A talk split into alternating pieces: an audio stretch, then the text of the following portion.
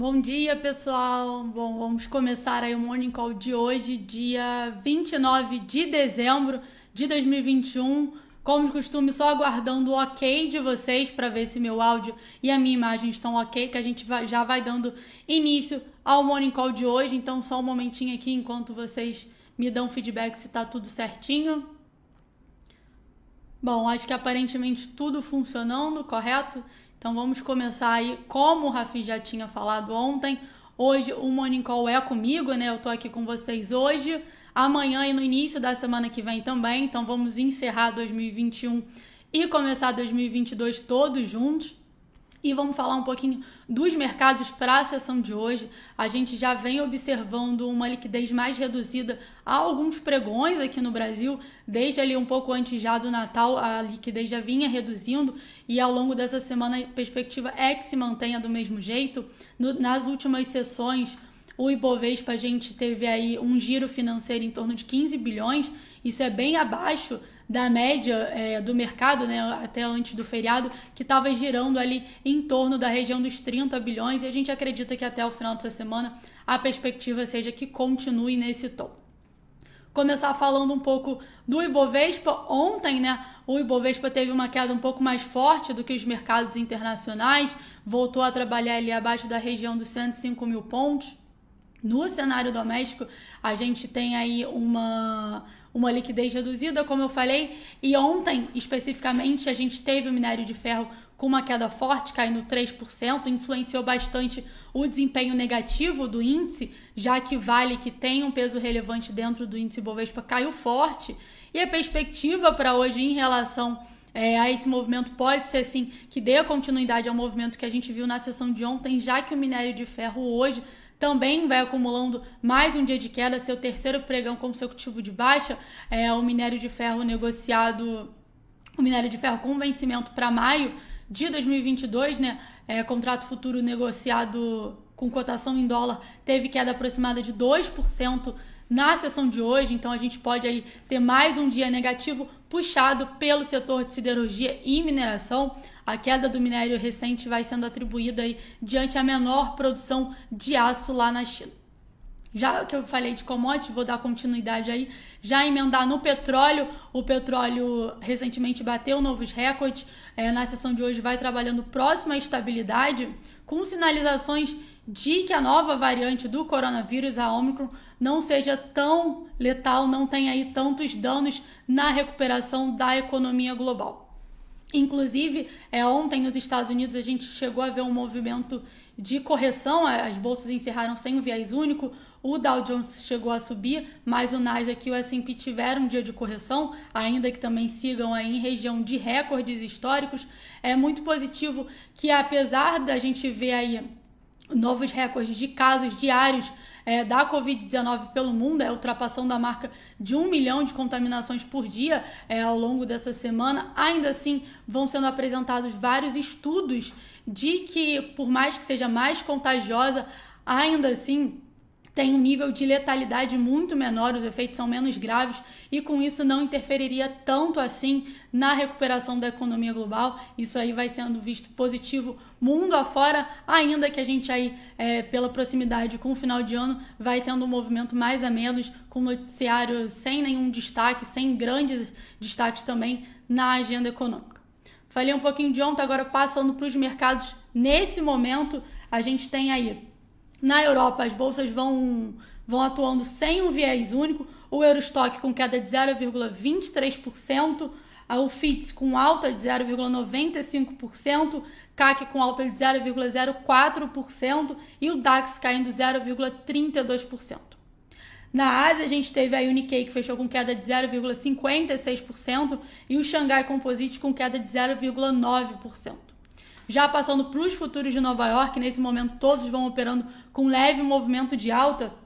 O Dow Jones tem uma leve alta de 0,08%, S&P 500 subindo 0,13% e, e o Nasdaq subindo 0,28%.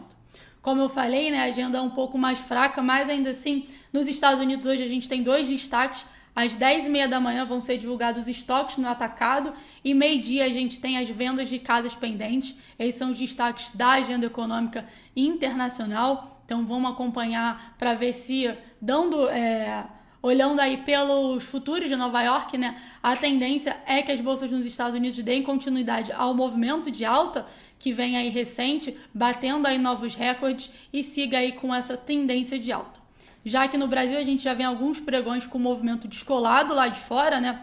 Vamos ver como se comporta hoje, já que o minério de ferro, que ontem é, contribuiu para a queda do índice, pode se destacar é, negativamente por aqui também. Passando para a agenda, aqui no Brasil a gente teve agora agora pouco não, hoje agora são 8h40, 8 da manhã a gente teve GPM, que era esperado uma alta de 0,73% na comparação mensal. O dado mostrou aí uma alta acima do esperado de 0,87%. E ainda na agenda brasileira, no dia de hoje, às duas e meia da tarde, a gente tem o resultado primário do governo esses são os destaques, vamos acompanhar aí, apesar de, como já citei anteriormente, a liquidez para hoje tende a seguir aí bem reduzida, né? Amanhã a gente tem o último pregão de 2021, sexta-feira a Bolsa Brasileira não abre, então amanhã a gente fecha 2021, então vamos ver qual a perspectiva é, para o curto prazo aí, para as próximas sessões até o fechamento desse ano. Falando agora um pouquinho dos destaques da agenda corporativa aqui no Brasil, a Anglo American e a Vale confirmaram que estão em negociações preliminares para desenvolvimento do conjunto de reservas de minério de ferro de serpentina da Vale. Destaque também para a justiça suspendeu o reajuste de gás da Petrobras, mas a Petrobras já disse que vai recorrer dessa decisão. E por fim, a gente tem aí notícia do Brasil Journal que afirmou que a Aliança Sonai contratou o BTG para avaliar um possível M&A com a BR Malls. Vamos ver aí como é, essa notícia vai influenciar o desempenho dessas ações na sessão de hoje. A gente já tinha, a BR Malls já teve na sessão de hoje um bom desempenho de alta. Vamos ver qual vai ser o comportamento para o dia de hoje. Bom, pessoal, acho que eu costumo falar que eu, eu falo, já falo mais rápido no Morning Call e esses dias, então, que a gente quase não tem nenhum destaque, nenhum noticiário assim mais relevante, então vai acabar sendo aí mais curtinho. Eu agora vou compartilhar minha tela com vocês para estar tá mostrando o gráfico diário tanto do índice Bovespa quanto do dólar futuro, o dólar é, com vencimento ali para janeiro, dólar F22 começar aqui mostrando o gráfico do dólar. Não é o dólar à vista, mas a configuração gráfica é bem parecida do dólar à vista. Esse é o dólar futuro, é, com vencimento ali para janeiro. A gente pode ver que vem aí com uma tendência de alta. A gente tem uma linha de tendência de alta que foi iniciada aqui em meados de, meados de junho.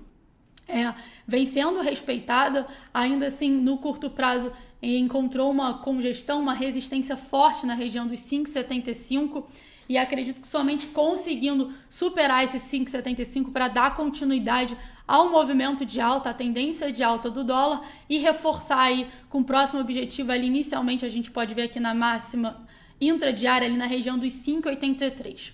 Bom, mesmo que ainda assim no curto prazo não venha conseguindo romper a resistência dos 5,75, a estrutura do dólar segue de alta, amparada por essa linha de tendência que atualmente está passando na região dos 5,59.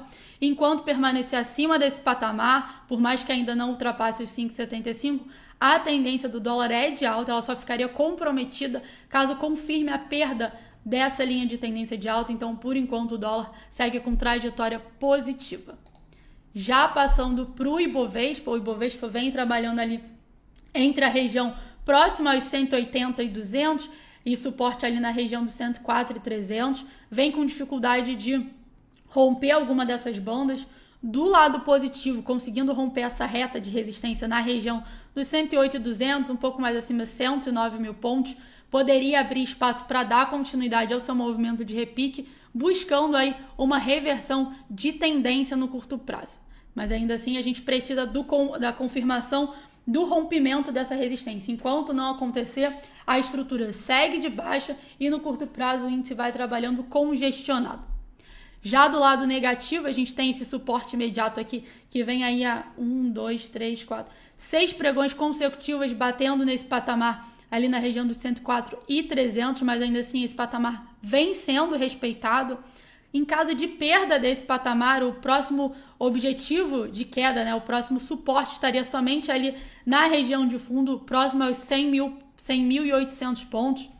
Então, se vier a perder esses 104,300, poderia voltar a enfraquecer e dar continuidade à trajetória de queda é, que o índice Bovespa já vem apresentando há um longo tempo. Então, só reforçando, para tentar dar continuidade ao movimento de repique acima dos 108, 108 mil pontos, 108 mil e 200 pontos, 109 mil pontos, e na queda poderia voltar a enfraquecer abaixo dos 104 e 300. Esses são os patamares que precisam ser observados, mas é, voltando aqui para minha câmera, eu não acredito que isso vá acontecer aí até o final dessa semana, até o pregão de amanhã. Acho que o Ibovespa vai continuar com essas leves oscilações, né? ali ainda respeitando a região dos 104 e 300, mas também ainda sem força de romper a faixa dos 109 mil pontos. Vamos acompanhar aí para ver como vai ser a semana que vem, que aí o mercado já deve voltar como um todo, semana inteira, semana que vem já é uma semana completa, já começa 2022, mas até amanhã acredito que a gente venha seguir aí com o movimento que a gente tem visto aí desde o início dessa semana, final da semana passada, que é aí de uma liquidez reduzida, leves oscilações, mas sem grandes é, amplitudes aqui no Ibovespa, enquanto lá fora, né, a gente vai vendo recorde atrás de recorde, por aqui o movimento segue um pouco mais calmo. É, acho que foram esses os destaques que a gente tinha para a sessão de hoje. Como eu falei, Rafi está ausente, então amanhã o Morning Call é comigo, último Morning Call de 2021. Eu espero vocês, obrigada pela presença hoje. Bons negócios, uma ótima quarta-feira. A gente se vê amanhã e só lembrando, sexta-feira a gente não tem pregão no Brasil, feriado, então amanhã, último pregão de 2021. Eu espero vocês lá. Tchau, tchau e bom dia.